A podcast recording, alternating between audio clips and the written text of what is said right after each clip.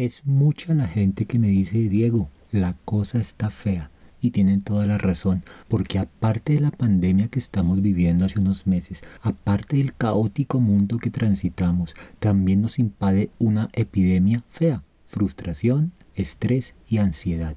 Y así, en ese estado de crisis, es muy fácil perder el rumbo, es muy fácil perder el norte, es muy fácil perder el objetivo. Y una vida sin objetivos es una vida sin dirección. Como decía el gran Séneca, no hay viento favorable para quien no sabe a dónde va. Por eso hoy en Pigma Podcast quiero hacerte caer en cuenta de la importancia del balance en tu vida. Hola, quiero darte la bienvenida a Pigma Podcast, un espacio creado por Diego Rosero, abogado de profesión, coach por vocación y buena gente de corazón Diego, como tú, ha tropezado y caído en el camino de la vida, pero siempre ha sacado fuerza para levantarse y continuar. Él será tu copiloto en la transformación de tu vida, hacia el balance y el control. ¿De qué te sirve tener un poder si no lo utilizas? En Pilma Podcast descubrirás que tienes más poder del que crees. Llegó la hora de utilizarlo. Vamos, apunta alto Recuerda que no hay nada peor que apuntar bajo y acertar. No te arrepentirás. Hey, ¿cómo vas? ¿Cómo estás? Mira que de todo corazón quiero que en tu vida todo vaya bien. Y si no, haz un alto en tu camino. Detente, serénate, regálate unos minutos para ti. Seguro que te lo mereces. Y allí en ese espacio respira hondo. Y piensa que dentro de ti ya tienes todo para lograr eso que tanto quieres. Solo basta con que hagas unos pequeñísimos ajustes. El hecho de que estés escuchándome me hace muy feliz, pues me indica que tu crecimiento personal es muy importante para ti y eso hoy es supremamente valioso. Quiero compartirte el episodio número 26. Parece mentira, episodio 26 de Pigma Podcast. Y vas a entender en este episodio por qué cuando le das balance a tu vida, le das orden. Y con la casa ordenada, todo fluye mejor. Así que ven, adelante, bienvenidos. En la naturaleza, todo es balance. Y tu vida no es la excepción.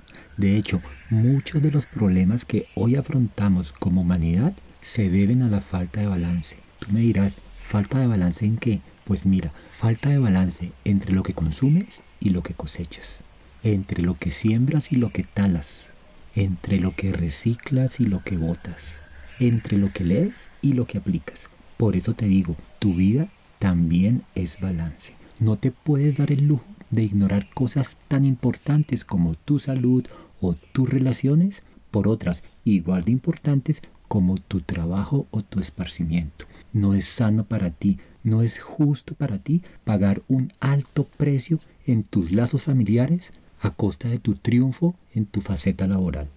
Muchas veces ignoras áreas importantes de tu vida, pero no porque estén en conflicto con otras, sino simplemente porque no les prestas la atención requerida, porque no las armonizas con las demás. Y te cuento, todo en esta vida puede armonizarse.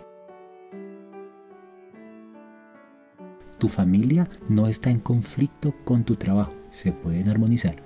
Tus amistades no están en conflicto con tu desarrollo espiritual, se pueden armonizar. Tu salud no está en conflicto con tu esparcimiento, se pueden armonizar. Tu entretenimiento no está en conflicto con tu desarrollo personal, se pueden armonizar. La idea, la idea es que no descuides asuntos que son supremamente importantes para tu vida, pues sin ellos cualquier logro que consigas en otra faceta va a parecer vacío.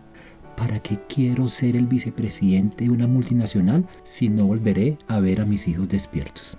¿Para qué quiero amontonar y amontonar plata si no voy a tener con quién disfrutarla? O la comenzaré a disfrutar cuando la vejez y la enfermedad comiencen a hacer mella en mi cuerpo. Piénsalo. Es por todo esto que quiero que tengas muy presente la necesidad de balancear las principales facetas de tu vida. ¿Qué cuáles son? Pilas, papel y lápiz. Las cinco principales facetas de tu vida son las siguientes. Tu salud. Aquí incluyes tu salud física, tu salud mental y tus hábitos alimenticios. Dos, tus relaciones. relaciones con tu familia, con tu pareja o con tus amistades. 3. Tu trabajo. Aquí incluye tu profesión, tu oficio e incluso tus finanzas. 4. Tu esparcimiento. Aquí se incluyen tus hobbies, tu entretenimiento, tu ocio y tu descanso.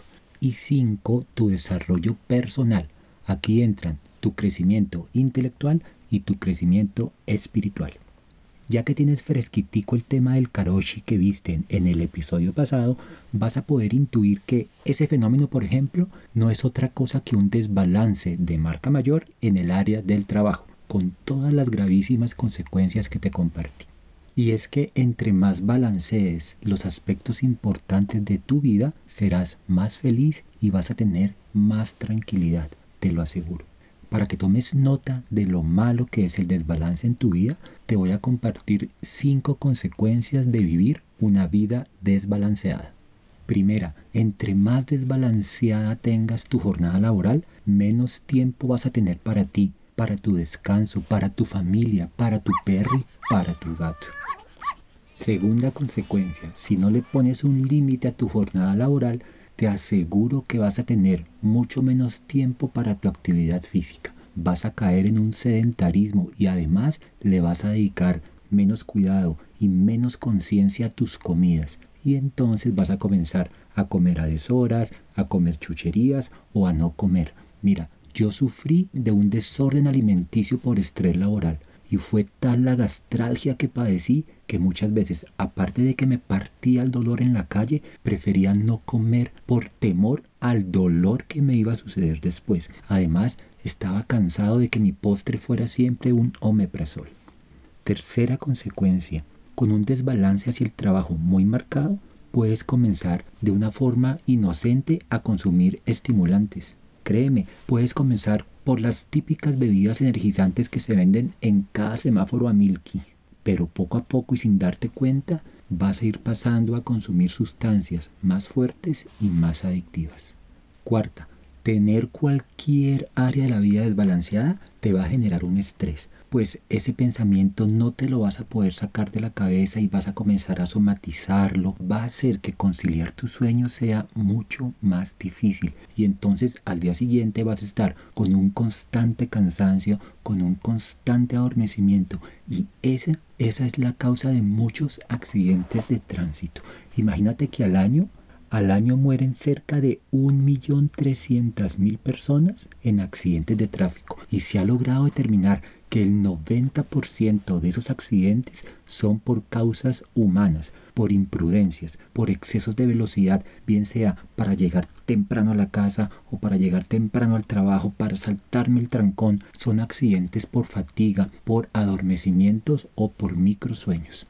Y quinta, esta es increíble. Vivimos a tal velocidad, vivimos con tal estrés que el poco espacio que tenemos para nuestro ocio y nuestro ejercicio se vuelve peligroso porque nos desbordamos a entrenar, nos desbordamos a trotar y ese deporte que solo practicas cada semana o cada 15 días se vuelve peligroso y por eso es que ocurren muy frecuentemente accidentes en los gimnasios e incluso he sabido de personas que se han lastimado haciendo yoga.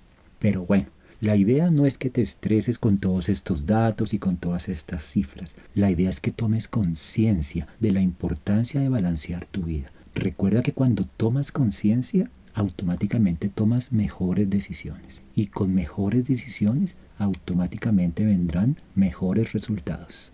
Entonces, para que tomes conciencia de la importancia de balancear tu vida, quiero darte esta estrategia en cinco pasos para que inicies el balance en tu vida. Otra vez, papel y lápiz. 1. Como no se puede hacer todo al tiempo, hoy te vas a enfocar en ese dolor que no te deja dormir, en ese dolor que te revuelve el estómago, que te aflige a lo largo del día. Son tus hijos, tu trabajo, tu salud.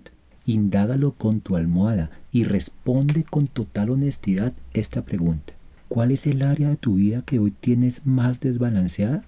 2. Ya que tienes claro cuál es esa área que está más desbalanceada, ahora pregúntate, ¿qué está en tus manos hacer para sacarla de ese desbalance? Ojo, es qué está en tus manos, qué puedes hacer tú, no qué puede hacer un tercero. 3. Anota eso que está en tus manos hacer y conviértelo en un objetivo. Es decir, ponlo en positivo, hazlo medible, ponle un tiempo para su cumplimiento, etc. Si se te olvidaron algunas de las pautas para formular objetivos, te recomiendo que escuches el episodio, si no estoy mal, el 8 de Pigma Podcast. Allí está el paso a paso para formular un objetivo. 4. Pasa a la acción.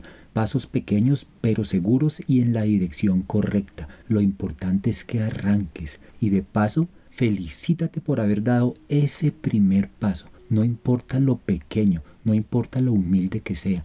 Y cinco, hazle seguimiento a esa implementación. Mínimo una vez a la semana, pregúntate, ¿cómo va ese objetivo? ¿Va por buen camino? ¿Estás viendo el avance? ¿O debes ajustar algún paso? ¿Qué te pareció el episodio de hoy?